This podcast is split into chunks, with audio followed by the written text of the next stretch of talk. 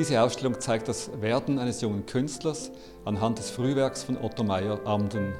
Meyer wurde in Bern geboren, wuchs dort auf und begann dann eine Lehre als Steindrucker, die er dann mit der Lithografie in Zürich fortsetzte. In diese Zeit fallen erste Zeichnungen der Art des Jugendstils, Aquarelle mit romantischen Motiven und auch ein Selbstbildnis, das den ernsten Künstler zeigt, wie er einem Freund entgegenblickt, nämlich Eugen Zeller, dem er dieses Blatt schenkte.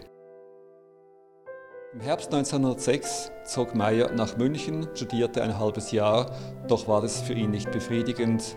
Er verließ im Frühling 1907 die Akademie und wanderte nach Straßburg und dort entstand die Zeichnung Heimkehr vom Spiele, vielleicht das erste reife Werk, das Knabe und Mädchen zeigt, die Figuren, die auch später bei ihm im Zentrum der Arbeit stehen.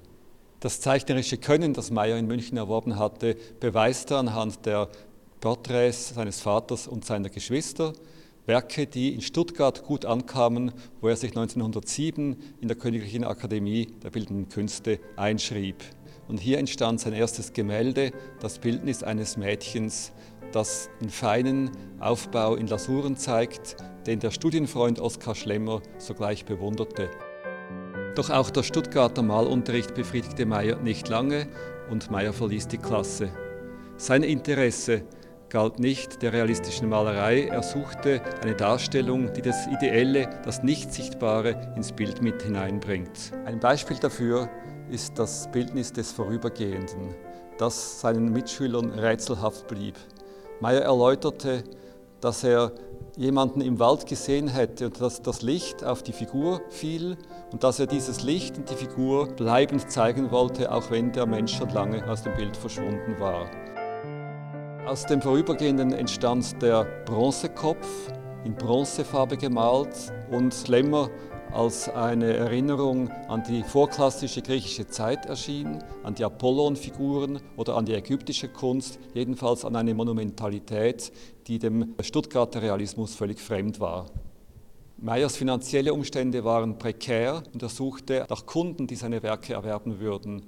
In Zürich gab es einen Sammler, Hermann Reif, der sich für ein Bild interessierte, das ihm Meyer 1910 versprach. Es wurde das sogenannte Gärtnerbild, das wohl berühmteste Werk aus dieser Zeit. Meyer zeigte es seinen Stuttgarter Freunden, die es begeistert kommentierten. Der Sammler hingegen war eher enttäuscht von dem Werk, das zwei Jahre gedauert hatte und das ihm nun sehr skizzenhaft und unfertig erschien.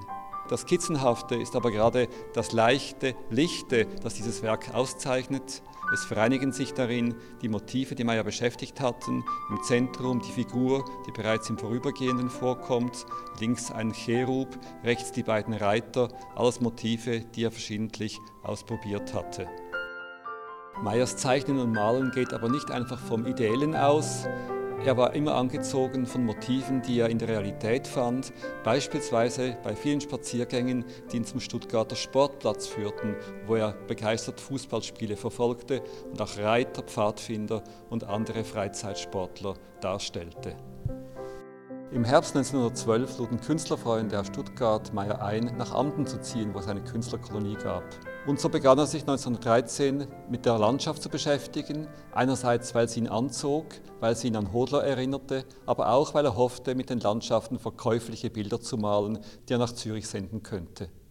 Meyer war immer in Kontakt mit seinen Künstlerfreunden, die ab und zu zu Besuch kamen. Er sandte Bilder nach Zürich. Im Herbst 1913 malte er in Zürich auch Impressionen von Straßenbegegnungen, auch von einer Filmszene. Und wiederum ist es erstaunlich zu sehen, wie diese gesichtslosen Figuren etwas Erscheinungshaftes über Wirkliches erhalten. Besonders eindrucksvoll sind die intimen Szenen aus der Amtener Stube, die Weihnachtsfeier mit Oskar Schlemmer, der damals dazu kam, oder auch die Szene mit dem Betrunkenen am Tisch.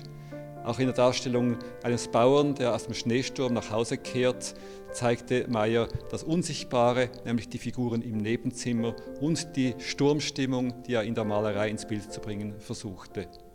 In der Wende zum Jahr 1914 geschieht nun Entscheidendes. Er beginnt zu zeichnen, gibt die Ölmalerei vornehmlich auf und mit den sogenannten Graffiten, dichten, ausgearbeiteten Szenen beginnt ein neues Kapitel in seinem Werk.